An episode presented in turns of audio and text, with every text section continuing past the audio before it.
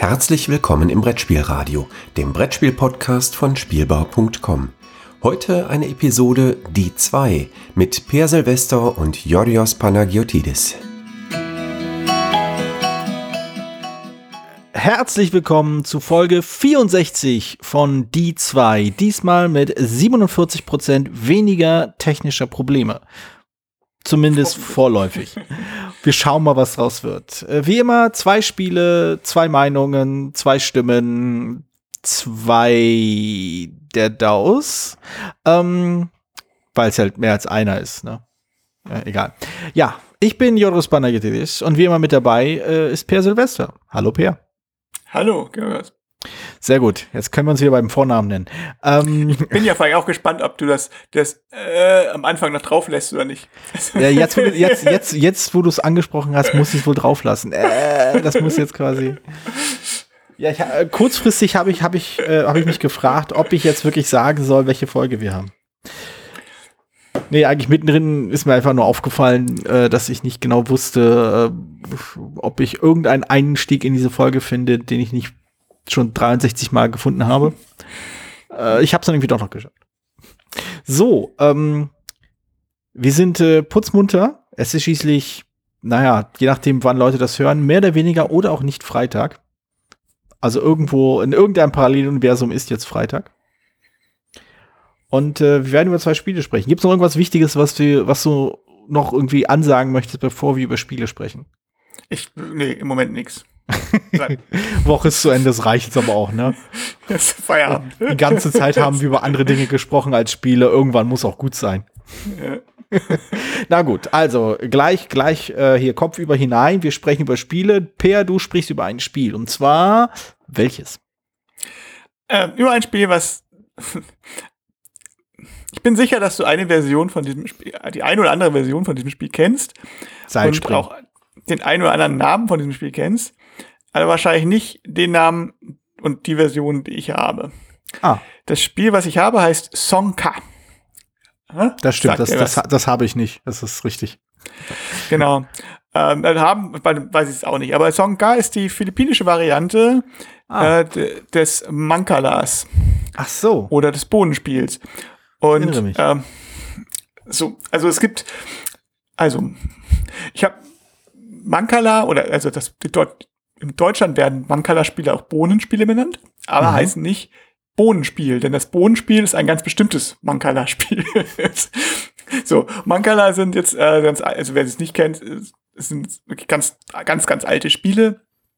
Äh, eins der, die die ältesten mit der ältesten überhaupt und ähm, halt ihre Wiege irgendwo in Nordafrika und haben sich dann, gibt's in allen möglichen afrikanischen Staaten vor gespielt, aber auch ähm, in, in, in Asien und halt eben bis auch bis nach Südostasien und bis eben auch in die Philippinen und da habe ich auch mal mein Spielbrett her, logischerweise. Also mhm. ich, äh, meine Partnerin, meine Frau jetzt mittlerweile ja kennengelernt habe und äh, zum ersten Mal in den Philippinen waren, haben wir uns da ein einfaches Spielbrett gekauft, weil wir halt auch spielen und auch ein paar Mal gespielt und häufiger sogar. Und äh, später die Version, die ich jetzt hier gezogen habe, oder die, die ich jetzt hier habe, ist, äh, ist eine Freundin von ihr mitgebracht als, als Mitbringsel aus den Philippinen. Die sieht wirklich sehr schick aus, also sehr mhm. schön, schön gemacht. So, und diese Mankala-Spiele unterscheiden sich alle so vom leicht regeltechnisch so ein bisschen. Also ich würde sagen, vielleicht tatsächlich, also es sind von der die verschiedenen Varianten unterscheiden sich so in etwa, wie verschiedene Stich, klassische Stichspiele sich unterscheiden. Also können mhm. sich, haben schon ein Prinzip, was fast alle Spiele wenig Ausnahmen haben. Ein Grundprinzip, nämlich, dass alles diese Löcher, diese, diese Löcher haben, diese Mulden oder ein Brett mit Mulden haben, in denen halt Bohnen oder Steine oder Muscheln oder was weiß ich drin sind. Und sie haben alle gleichen Mechanismus beim Stichspiel, Stichspiel.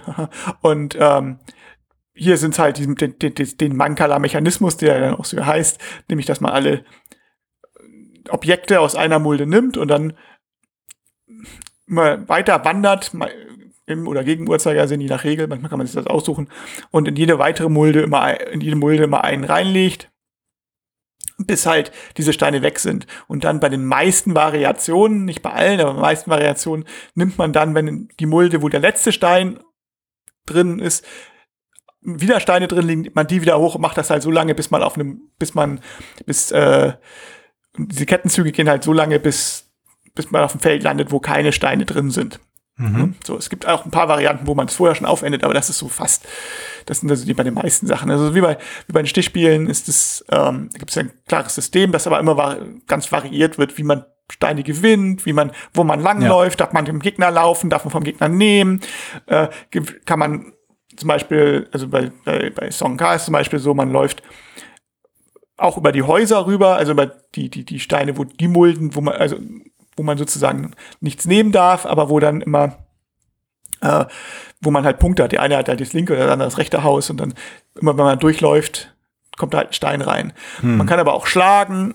Das läuft wie bei vielen anderen Spielen so, wenn man, äh, wenn man den letzten Stein in einer Mulde liegt, also eine leere Mulde liegt und die, dann darf man alle, bekommt man alle Steine aus der gegenüberliegenden Mulde. So. Mhm. Ne? Das ist ja, das, das ist bei vielen so, aber es wie gesagt, ganz leichte Variationen sind anders und die spielen sich dadurch auch immer alle ganz schön anders. Also, also für Leute, die, die quasi mit klassischen Spielkonzepten äh, nur so bedingt viel anfangen können, ich habe mich halt, also von der Orientierung her ist für mich das frischeste Beispiel für einen Mankala-verwandten Mechanismus äh, Five Tribes, wo du halt auch quasi alle aus einem Feld nimmst, irgendwo hin platzierst und dort, wo du landest, kannst du da irgendwie punkten oder sowas. Kriegst, äh, ich krieg's nicht mal zusammen, wie es genau funktioniert. Aber dieses ja, genau. Aufnehmen, Bewegen und dann dort, wo man landet, was ausführen.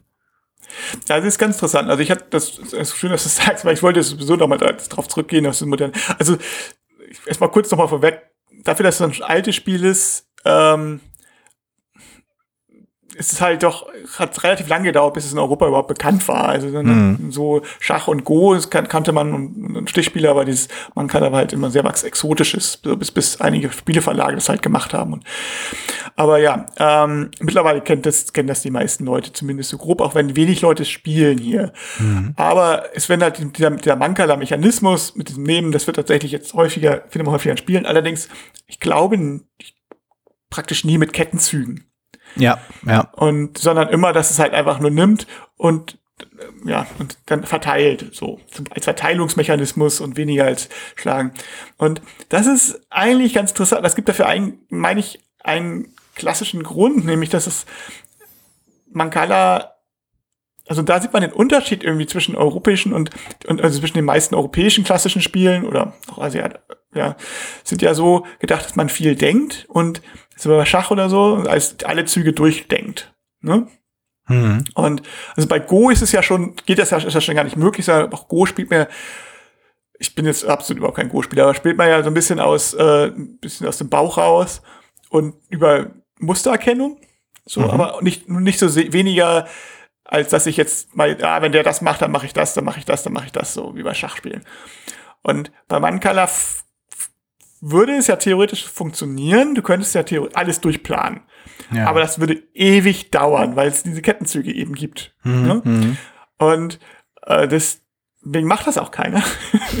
also bei Song K ist es so, dass die beiden Spieler gleichzeitig ihre Mulde wählen mit der, mit dem.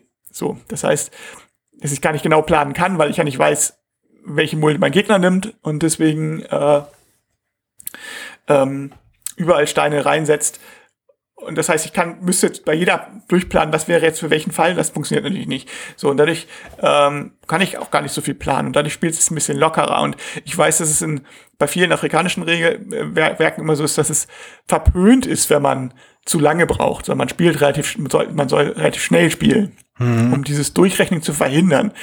Und das ist interessant, weil es ist eigentlich würde, würde man das beim modernen Spiel mittlerweile, würde man es eigentlich schnell als schlechtes Spieldesign bezeichnen, wenn man sagt, man muss das jetzt aber auf diese Art und Weise spielen, weil sonst ist es nicht gut. Mhm. Aber ich bin davon mittlerweile schon ein bisschen, wo ich sage, ganz ist es, stimmt's auch nicht, weil, naja, es, es macht halt schon Sinn, dass man das, das, dass man sagt, man spielt mit bestimmten Regeln und man spielt halt mal so, ne, so, äh, und ich glaube, es gibt ja auch Spiele wie, also du hattest ja eine Rezension geschrieben zu Karussell zum Beispiel, mhm. wo du auch sagst, man das eigentlich nicht so spielen soll, dass man alles durchrechnet, weil dann dauert es ewig, sondern dass man ja. es ein bisschen lockerer spielen sollte. Und ich glaube, das ist viel bei Moncala. Und bei den, äh, das ist das Problem gewesen bei Five Tribes. und, oder bei anderen Spielen, die man kann benutzen, dass es da eben wieder dieses Durchrechnen mh, hm, eigentlich nicht verpönt ist, sondern ja gewollt ist was. Ne? Also man sagt ja, äh, das aber auch kritisiert wird, dass man so, oh, ich habe häufiger gelesen, dass Five Tribes ähm, genau deswegen kritisiert wird, weil das Leute das durchrechnen und dann dauert es also lange und es ist so ein Analysis, Paralysis. Das ist schwierig. Ja, das dauert halt dadurch einfach, das Ganze dauert dann einfach deutlich länger. Also mhm. es, wenn man das dann irgendwie einigermaßen planen möchte. Und das passt halt nicht zu dem, was eigentlich der ursprüngliche Idee ist beim Bodenspiel, nämlich dass man aber schnell spielt. Und das finde ich schon irgendwie interessant. Es gibt tatsächlich ein Spiel, was ich ganz schätze, von, äh, ich glaube, Rüdiger Dorn, Spacewalk, das benutzt auch so einen Mechanismus, aber halt als Ärgerspiel und äh, da ist es relativ noch ein bisschen festgesetzter, welche, welche Reihenfolge man die bestimmte Sachen setzen muss. Also ja. gibt verschiedene Arten von Steinen sozusagen, Raumschiffen mit verschiedenen Größen. Und man muss erst die Größen großen setzen und dann die mittleren und dann die kleinen oder so. Und äh, das, das funktioniert gut, weil das eben auch so locker gespielt werden möchte. Und ich glaube, das mhm. ist eine interessante, ja, eine interessante auch Beobachtung. Es ist halt, also das, das, das, das, wenn man das benutzt, das, äh, das passt eben nicht so zu Eurogames oft, ne? weil dieses ja, das ist dieser Gedanke, also das, das hatten wir schon mal, ich weiß nicht, ob wir es im Podcast hatten, aber zumindest im Gespräch habe ich es ja schon mal öfter gesagt, dass es da durchaus diese, also in dem europäischen Bereich gibt es ja durchaus diese Vorstellung, dass äh, Kontrolle ein wichtiges Element des Spielgefühls sein muss, dass äh, der, dass man als Spieler Kontrolle haben muss und Kontrolle über den Spiel Ausgang und die Spielentwicklung haben muss als oberstes Ziel. Das heißt, ähm, die, dem Spieler müssen viele Optionen aufge äh, irgendwie ermöglicht werden, wie er alle die Dinge minimieren kann, welche ihm Kontrolle wegnehmen. Sei es äh, Würfeleffekte minimieren, sei es durch taktische Züge äh, Karteneffekte minimieren, alles Mögliche. Das ist halt, das ist ein wichtiger heraus, also wichtiger Bestandteil der Herausforderungen, die solche Spiele mit sich bringen. Äh, und dann halt eben, wenn da ein Spielmechanismus daherkommt, der nicht darauf ausgelegt ist, genau das beim Spieler zu erreichen, also wie dieser Mancala-Mechanismus, den du beschrieben hast bei Sonka, ne? Hieß doch so. Mhm, genau. genau. Ja, ähm, das eben nicht darauf, anscheinend nicht darauf ausgelegt ist, dass der Spieler mehr Kontrolle hat, sondern eben Risiken eingehen muss, also quasi auch schnell irgendwas machen muss, statt eben sorgfältig durchzuplanen und sorgfältig halt alle Optionen abzuwägen.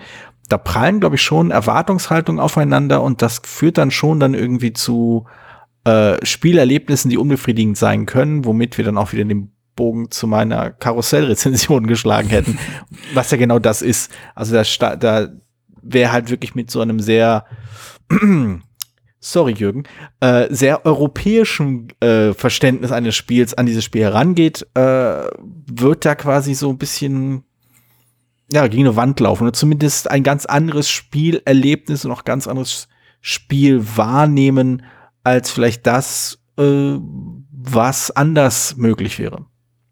Also ich finde es halt auch spannend. Ne? Es ist halt, dass es diese kulturellen, spielerischen Unterschiede gibt, weil hm. es ja immer diese, dieses, man denkt, also man neigt dazu natürlich, jeder denkt, naja, das Spielen ist ja universell und Spaß ist universell und so und das ist, äh, ist ja nicht so. Also das, dass sich das Bodenspiel in Europa nicht durchgesetzt hat, liegt ja auch daran, dass es ähm, so fundamental anders ist als alle anderen, als, als das, als was es kann. Also ganz, ganz groß, also ganz, wo fundamental anders stimmt natürlich nicht. Also rein spielhistorisch ist es dann irgendwo ein Laufspiel, ne, so wie Backgammon, aber ganz, mhm. aber auf einer ganz, ganz Art oder Pachisi, also auf einer ganz weit weggenommenen Lese. Man läuft halt mit diesen Steinen auf eine bestimmte Art und Weise rum. Aber was damit passiert, ist halt ganz anders. Und wie die laufen, ist ganz anders. Und halt auch, wie man das spielen muss, ist der, der spielerische Ansatz, der spielerische Gedanke ist ganz anders. Mhm. Und dieses, dieses, eben weil dieses Durchplanen nicht ist.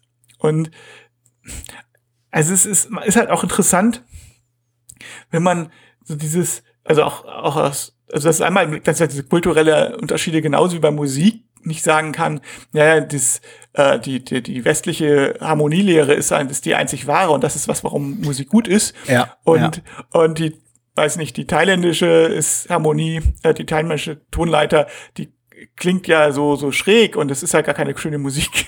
es ist, äh, ist natürlich Quatsch. Es ist, was man gewohnt ist. Also es ist so, ich hatte mal so ein Buch gelesen, ich weiß gar nicht mehr, welches das war, ne? da war, wurde beschrieben, hatten so Musiker äh, es, äh, so geguckt, wie, wie, wollten halt zeigen, wie universell Musik ist und hatten mhm.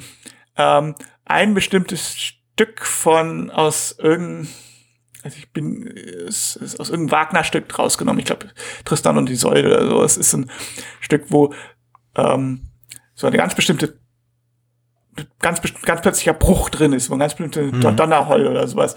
Und die waren sich sicher, dass das an jeder, äh, weil die, die, die Szene so aufgeladen ist, musikalisch und, und, und, und es auch thematisch, dass das, je, dass das universell wäre. Und natürlich war es nicht universell. Also haben überhaupt nicht, west, nicht westliche Gesellschaften und Naturvölker vor allen Dingen, auf die sie es losgelassen haben, haben natürlich überhaupt nicht so reagiert. Die waren die Stelle nicht anders, nicht aufregender oder weniger aufregend als andere unbekannte Musikstücke, die man mhm. so vorgestellt hatte. Ja, ja. Und das war für die ganz ganz, ganz merkwürdig und es war für, für, mich so ganz klar, weil wenn mir das vorstellen würde, ich kenne kenn das das Stück, was dahinter steckt, auch nicht.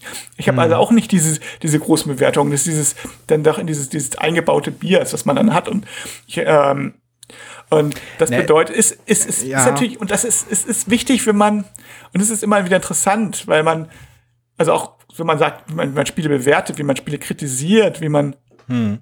als Redaktionsarbeit macht, da muss man natürlich immer sich irgendwie auf, drauf hinlegen und sagen, beziehungsweise weil, weil Spielpreis selber ja nicht messbar ist, guckt man sich oft die Sachen an, die aus designtechnischen Gründen vielleicht unsauber sind oder sowas. Ne? Mhm. Wo man sagt, das ist nicht ein schönes Design und darauf konzentrieren wir uns jetzt. Und das machen wir sauber. Und ähm, ich nehme mich da auch nicht aus. Ich finde das genauso und das hat auch gute Gründe dafür. Ähm, aber es ist manchmal gut, sich das, dass sich das äh, dass, dass man sich das vergegenwärtigt, dass das eben nicht immer so klar ist oder dass es nicht, nicht so universell ist, dass das eben dieses, ja. es verpönt so zu spielen, eben nicht immer äh, einfach nur ein schlechtes Design ist, sondern genau, genau. Halt, das halt ähm, also ich, ich, ja, ich, ich würde das so halb mitgehen. Ähm, ich würde, ich würde vielleicht eine andere, äh, an, auf eine andere Art und Weise differenzieren. Also ich denke, Spiele sind ein schönes Beispiel dafür, dass ganz, ganz viel äh, kontextuell abhängig ist. Also ganz viel von dem, was gut funktioniert, was schlecht funktioniert, vom Kontext abhängt, in dem dieses Spiel stattfindet, in dem dieses Spiel ausgeübt wird.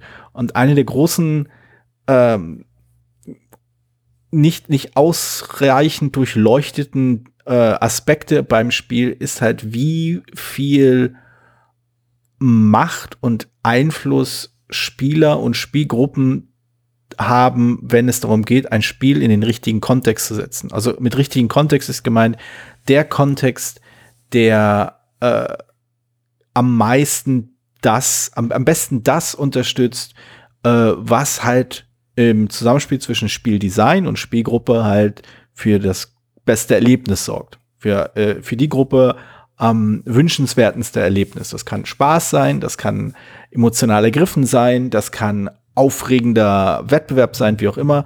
Ähm, aber das, das hängt halt total davon ab, was die Gruppe tatsächlich mit einem Spiel anstellt. Und ein Spiel wird halt reinplatziert und bietet bestimmte Dinge und die Spielgruppe kann halt den Rahmen setzen, innerhalb dem man diese Dinge halt wahrnimmt. Das kann zum einen sein eben eine klassische Eurogamer-Gruppe, die ein Spiel nimmt und die Herausforderung sucht, den Wettbewerb sucht, schaut, wie man Kontrolle über den Ausgang äh, ausüben kann des Spiels, um halt für sich selbst die beste Position äh, zu erarbeiten. Aber es kann halt vielleicht auch, ähm, aber ein Spiel kann vielleicht auch für einen anderen Kontext geschaffen sein. Äh, Beispiel dieses Mancala äh, oder Mancala ähm, Regelmechanismus, vielleicht ein Spiel, das andere Aspekte des, des Spielerlebnisses nach vorne setzt und die eher unterstützen will, eben dem, eben durch ein schnelles Spiel, durch ein überraschendes Spiel vielleicht. Und vielleicht geht es um wieder ganz andere Sachen. Also Partyspiele sind immer, finde ich, so ein äh, illustrieren das immer sehr schön. Ein Partyspiel ist halt eben ganz, ganz an, hat ein ganz, ganz anderes Ziel und einen ganz anderen Kontext, für den es gedacht ist, als ein äh, Vita Lacerda-Spiel zum Beispiel.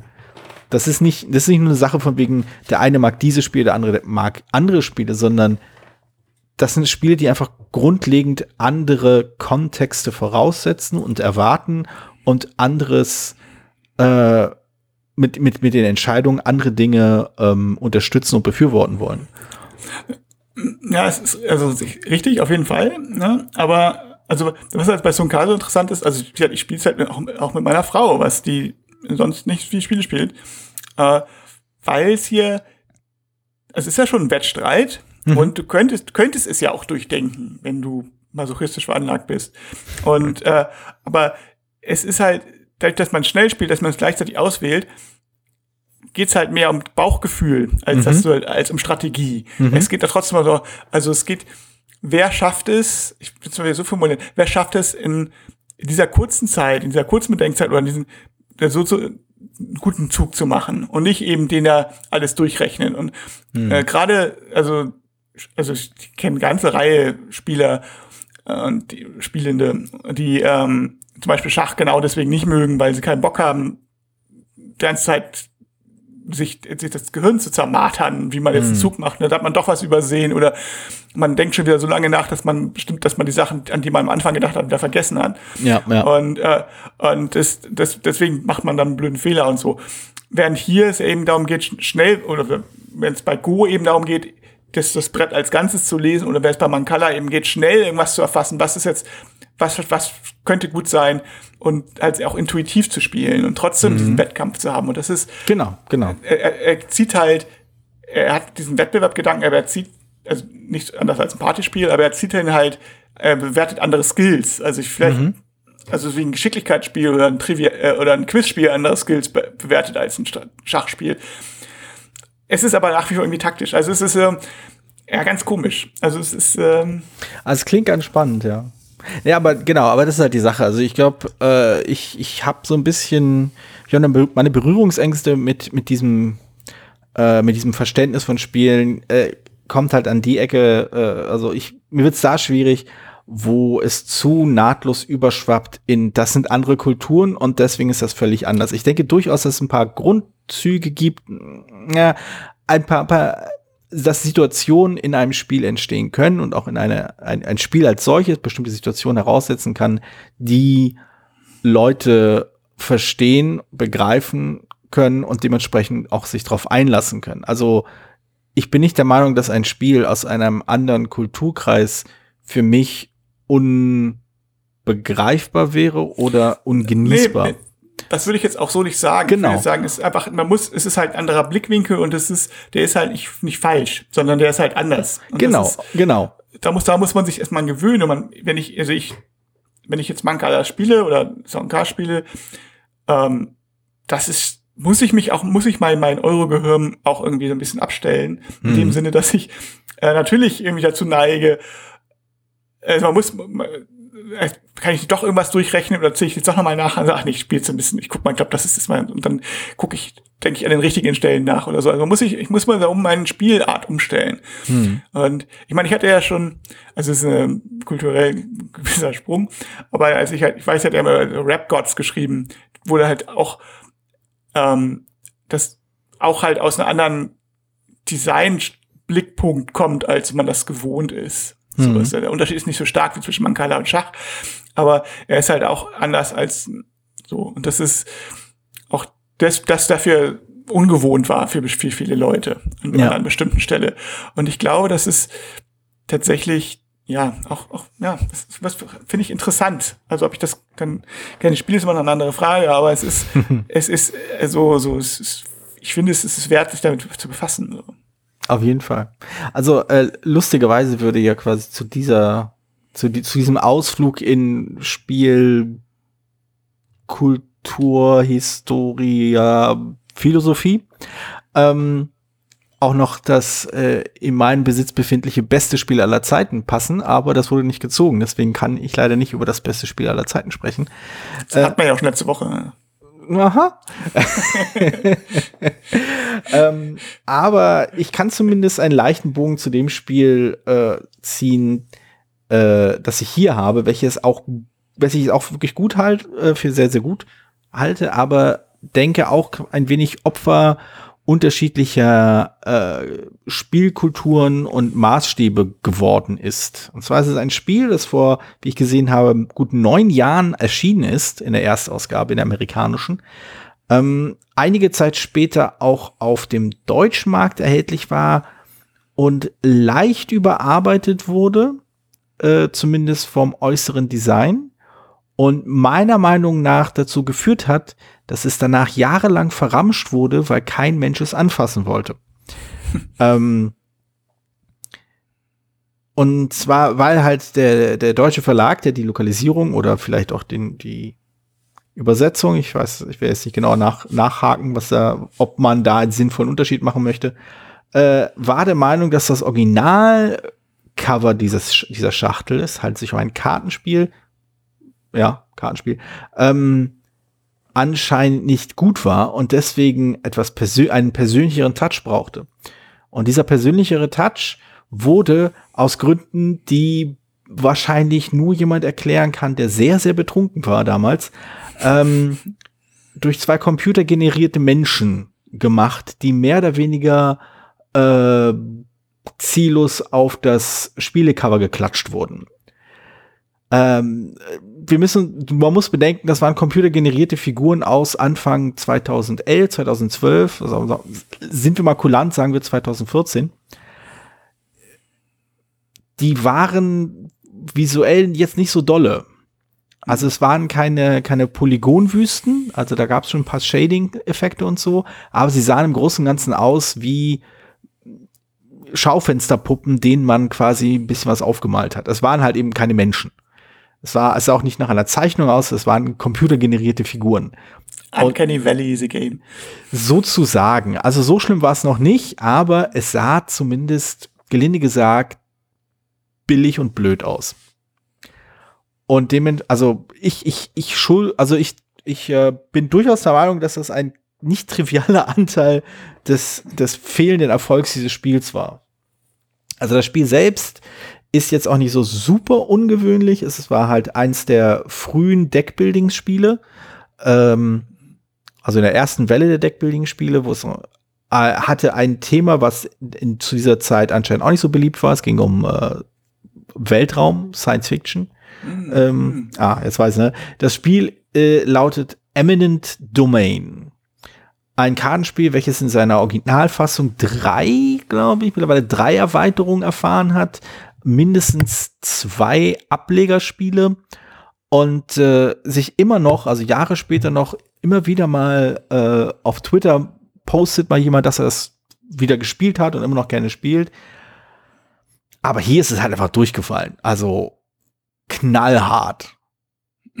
Und äh, ähm, das es war, ja. lag auch ein bisschen daran, glaube ich. Also ich, also Cover habe ich jetzt gar nicht vor Augen, das Deutsche. Ich versuche gerade das ein bisschen rauszufinden. Es aber ist, äh, es ist un unsinnlich. Aber, aber äh, ich glaube, es hängt auch damit zusammen, dass zu der Zeit eben eine ganze Reihe Backdeck-Spiele herauskamen. Ich glaube auch, waren das ja alles Pegasus? Ich weiß, bei Eminent Domain auch Pegasus in der deutschen mhm, Ausgabe. Genau. Und das war, war ja neben Eminent Domain hatten die ja noch Thunderstone draußen und ähm, das andere Spiel mit den Vampiren. Ein Vampir? Das Horrorspiel, wie hieß denn das, mit den Chainen, wo man die verketten konnte. Also ich weiß genau, wovon ich rede, ich komme aber nicht auf den Titel. ähm, das finde ich gut, dass du es nochmal erwähnst, dass du weißt, wovon du redest. Übrigens, ich weiß, wovon ich rede. ich ich habe es auch nicht, also insofern, ich, äh, ja, okay, Meltdown, es ist nach elf an einem Arbeitstag. so, ich, äh, äh, ja, der Hörer weiß, wovon ich rede, ganz bestimmt. Und ähm, sch schreibt es bei Slack rein und genau, macht genau. so.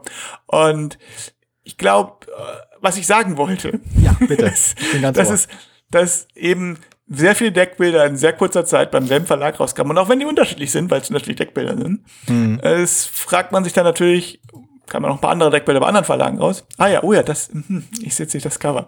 Ja, ja, oh ja, das ist, das ist echt speziell. Ganz, ganz, ganz, großartig. Und äh, ja, Science Fiction. Ist äh, jedenfalls, egal, jedenfalls die äh, waren da viele Deckbilder kamen raus Und haben die Leute immer gesagt, naja, ich glaube, noch eins brauche ich nicht unbedingt. Und das, man also sieht ja nicht unbedingt, äh, wo sind die, also bei Deckbildern waren auch gerade in der ersten Welle dann nicht immer klar, wo die Unterschiede sind. Klar, Spieler sind sie da, aber ich glaube, so reine Deckbilder haben es dann schwer gehabt am Anfang. Ja, also ich, ich denke, Eminent Domain hat halt wirklich einiges, was, was dafür spricht, was wirklich ganz interessant ist. Es hat sich eines äh, in Anführungszeichen Problems von Dominion damals angenommen, und zwar die wie immer oft völlig grundlos be äh, bekriegelte, aber nichtsdestotrotz immer wieder genannte fehlende Interaktion. Das wurde hier durch ein, ich meine, ist auch zu lange her, Puerto Rico-artige äh, Mechanismus geregelt. Also ein Spieler wählt eine Aktion aus und alle anderen Spieler können unter gewissen Voraussetzungen ähm, mitgehen und äh, eine die gleiche oder eine ähnliche äh, Aktion ausführen außerhalb ihres normalen Zuges äh, in einer abgeschwächten Variante. Ähm, was es gibt also einen Punkt an dem Spiel, was dann, glaube ich, auch der, der Designer Jahre später auch mal so eingeräumt hat, ähm, wäre durchaus kritikwürdig und er meinte auch, er würde es jetzt anders machen, da komme ich gleich nochmal zu. Aber was halt ganz interessant ist, ist halt eben, dass sich, wenn man das Spiel ein, zwei Mal gespielt hat, merkt man, dass eine interessante Dynamik sich entwickelt, weil man auf mehr oder weniger ein oder zwei Arten und Weisen Punkte sammeln kann und vieles damit zu tun hat, wie man halt so seine ähm, sein Deck eben wirklich zusammenbaut, was man, worauf man seinen Schwerpunkt legt. Will man eher quasi auf, auf Konfrontation gehen, auf die, auf die Kampfaktion. Ähm, das, da kann man auf eine bestimmte Art und Weise eben Punkte holen, indem man sich Planeten holt, die, naja, man sammelt halt Karten. Punkt. Man muss ja nicht so ins Detail gehen. Ähm, aber das hat den Nachteil, dass wenn man sich halt zu sehr auf etwas konzentriert, was die anderen Leute nicht machen, dann kann man eben halt nicht Trittbrett fahren. Man kann also nicht die abgeschwächte äh, Aktion machen und das, äh, da kommt man nicht so richtig in den Fluss. Aber wenn man sich, aber wenn man dann halt quasi versucht zu schauen, was machen die anderen so, dann landet man schnell in der Situation, dass man sich halt um die gleichen Dinge streiten muss. Das ist ein ganz interessantes, nicht Balancing, aber so, so ein interessantes Spannungsfeld, in dem man sich bewegt. Man will nicht zu weit äh, abweichen von dem, was die anderen Leute haben weil man halt sonst quasi für sich selbst spielt und einfach nicht zu Botte kommt, dass das Deck einfach zu langsam durchläuft. Aber man will auch nicht zu sehr wie die anderen sein, weil man dann halt auch, ja, weil es dann einfach zu, zu unklar ist, wie man die Punkte macht. Und der Punkt, äh, wo der Spieler das Schwächen hat, ähm, ist äh, die Variabilität, die durch die sogenannten Technologien kommen. Also Technologien sind solche Sonderkarten, die man ziehen kann, die verbesserte Karten zu den Standardkarten sind äh, oder irgendeine besondere Fähigkeit haben. Und davon gibt es schlicht gesagt zu viele. Es ist einfach, man hat viel zu viele Karten. Selbst im Grundspiel hat man viel zu viele Karten, äh, mit denen man gewisse Sachen ausbauen kann. Und das führt dann dazu, dass wenn man das nicht gut kennt oder keine gute Übersicht zur Hand hat, welche Technologien es gibt und auch nicht ganz genau weiß, wo man ziehen will, dass das Spiel immer knallhart auf die, also einfach anhält, wenn ein Spieler sagt, okay, ich möchte forschen, ich möchte eine neue Technologie in, meine, in mein Deck reinziehen und jetzt gehe ich mal alle 40 Karten durch, die ich mir kaufen könnte. Oder, hm, ja, okay. Also 40 sind insgesamt, aber in einem einzelnen, in einer einzelnen Situation können es vielleicht so zwischen 10 und 12 sein. Und selbst das ist eigentlich zu viel.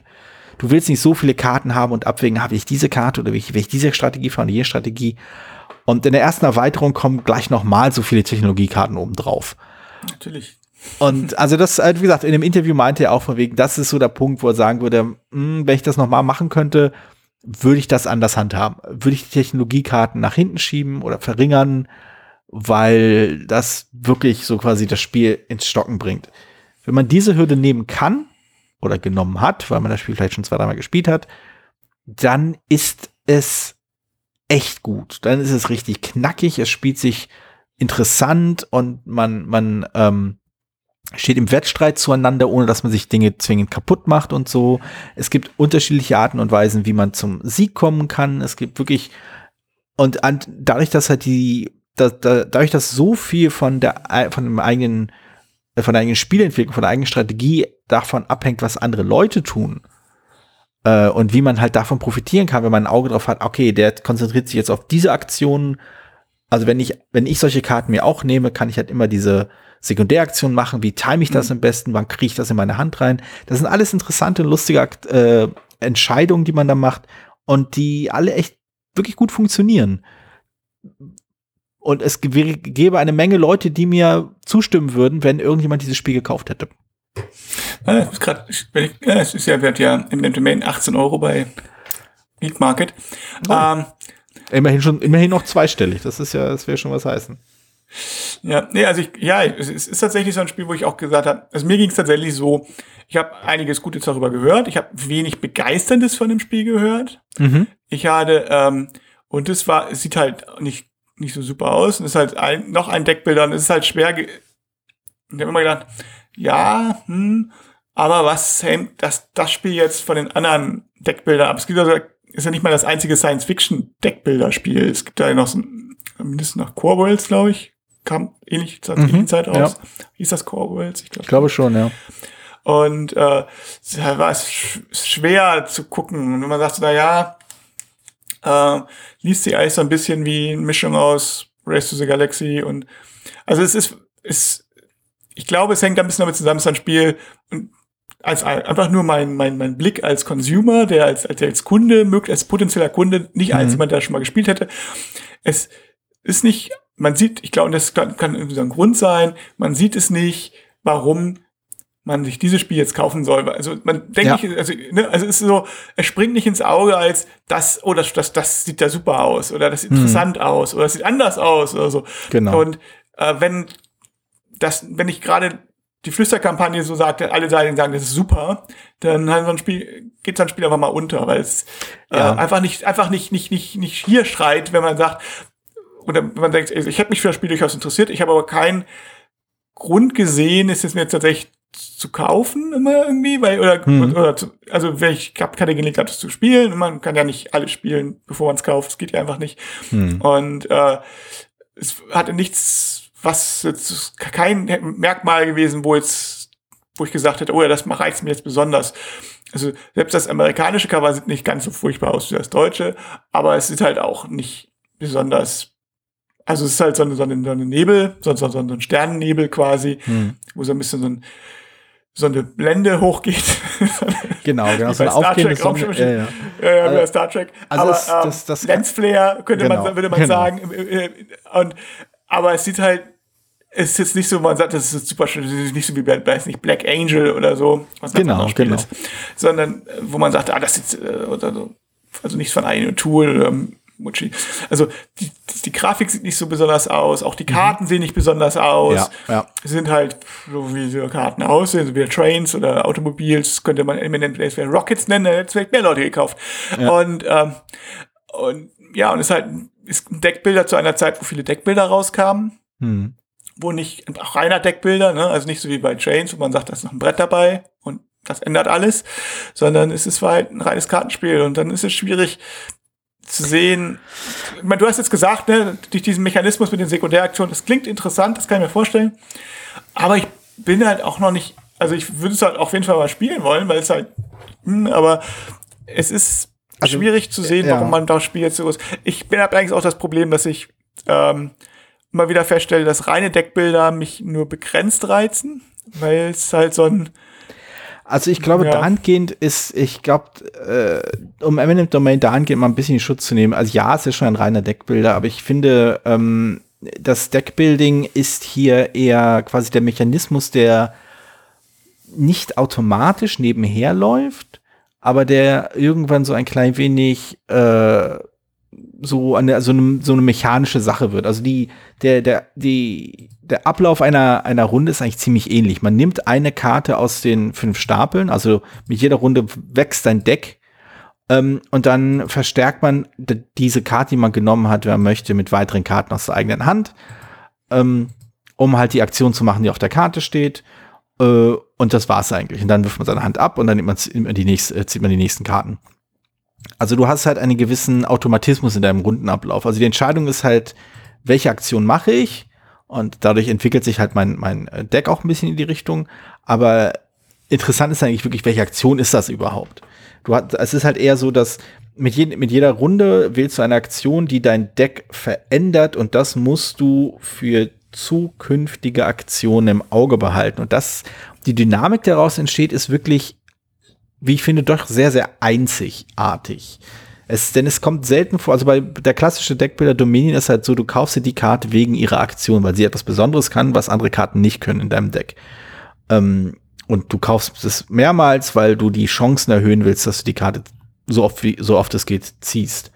Bei Eminent Domain ist es eher so, du, es nervt dich, dass du bestimmte Karten so oft im Deck hast äh, bei den ersten paar Runden, weil du halt die Aktion drei, vier machen, drei, vier Mal machen wolltest und dann merkst du, ah, okay, ich habe jetzt dreimal die Karte, äh, irgendwie, diese eine Karte drinne. Ich habe viel mehr davon, wenn ich nochmal diese Aktion mache, weil dann kann ich, kann ich nämlich so total toll steigern. Aber man, man läuft dann quasi dann irgendwann so leer. Es ist, also es ist vom Entscheidungsspielraum und wie er sich im Laufe des Spiels verändert, das ist schon echt interessant und ähm, da gibt es viel, was man irgendwie daran äh, zu schätzen lernen kann, was auch wirklich in, unterhaltsam ist, aber es wird, wie gesagt, ausgebremst durch diese Optionskarten, diese Technologiekarten und äh, es wird dahingehend ein bisschen ausgebremst, weil die, also zu verstehen, wie das, wie das funktioniert, wie ich halt vorhin meinte, dass, dass du dein Deck effektiv dicker und schlechter machst, je öfter du bestimmte Aktionen immer wieder zuspammst. Das ist ein total interessantes, total interessante Feedback-Schlaufe, die da stattfindet. Und äh, es ist halt, es ist ein schönes Gefühl, wenn man irgendwann diese Kurve bekommen hat und rausgefunden hat, wie man diese Feedback-Schlaufe sich zu eigen machen kann und wie man dann auf einmal anfängt, die ähm, Strategien anderer Spieler für sich selbst zu nutzen. Und das ist halt cool. Das ist halt, auf dem Niveau das zu spielen, was gar nicht, es dauert gar nicht so lange dahin zu kommen, ist echt reizvoll und spielt sich schnell runter. Also, es hätte, wie du gesagt, es hätte, also wie du gesagt hast, es hätte wahrscheinlich echt so ein richtig einen Hook gebraucht, so was ein Gimmick, irgendwas Besonderes, sei es abgefahrene Grafik, also überhaupt ein, eine Schachtel, die man sich freiwillig anschauen möchte, aber ähm, oder halt irgendeinen Mechanismus, der mit einem mit einem einem so ganz klar sagt, ah okay, deswegen muss ich das haben, deswegen will ich ja. das spielen. Und das hat es, es leider halt, nicht.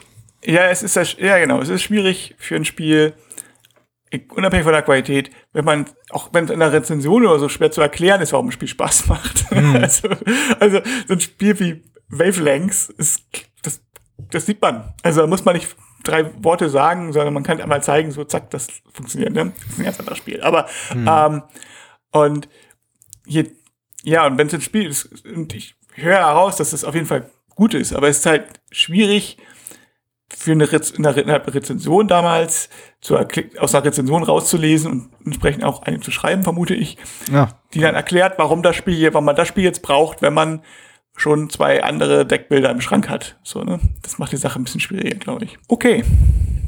Ich würde sagen, dass wir wieder technische Probleme haben. Wir haben ja auch alles eigentlich gesagt und Eminem den Domain. Es klingt auf jeden Fall interessant genug und das Bodenspiel brauche ich nur nicht weiter groß vorzustellen, weil das, das gibt es seit tausenden von Jahren, kann man sagen. Insofern sage ich einfach mal gute Nacht, guten Tag, guten Morgen und auf Wiedersehen. Wer weiß, was mit Georgios jetzt passiert ist.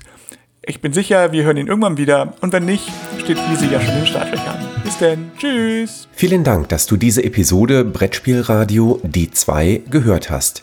Falls du dich mit uns austauschen möchtest, dann findest du uns auf Twitter. Peer unter König von Siam, Jorios unter Joe Dizzy und Jürgen unter spielbar.com. Außerdem gibt es eine tolle Community rund um das Beeple Brettspiel Blogger Netzwerk. Hier nutzen wir Slack, eine kleine App für den Austausch mit Hörern, Lesern und Zuschauern. Falls du ebenfalls dazu stoßen möchtest, sende einfach eine E-Mail an info@spielbar.com, dann senden wir dir einen Einladungslink zu. Bis bald, wieder hier bei Brettspielradio die 2.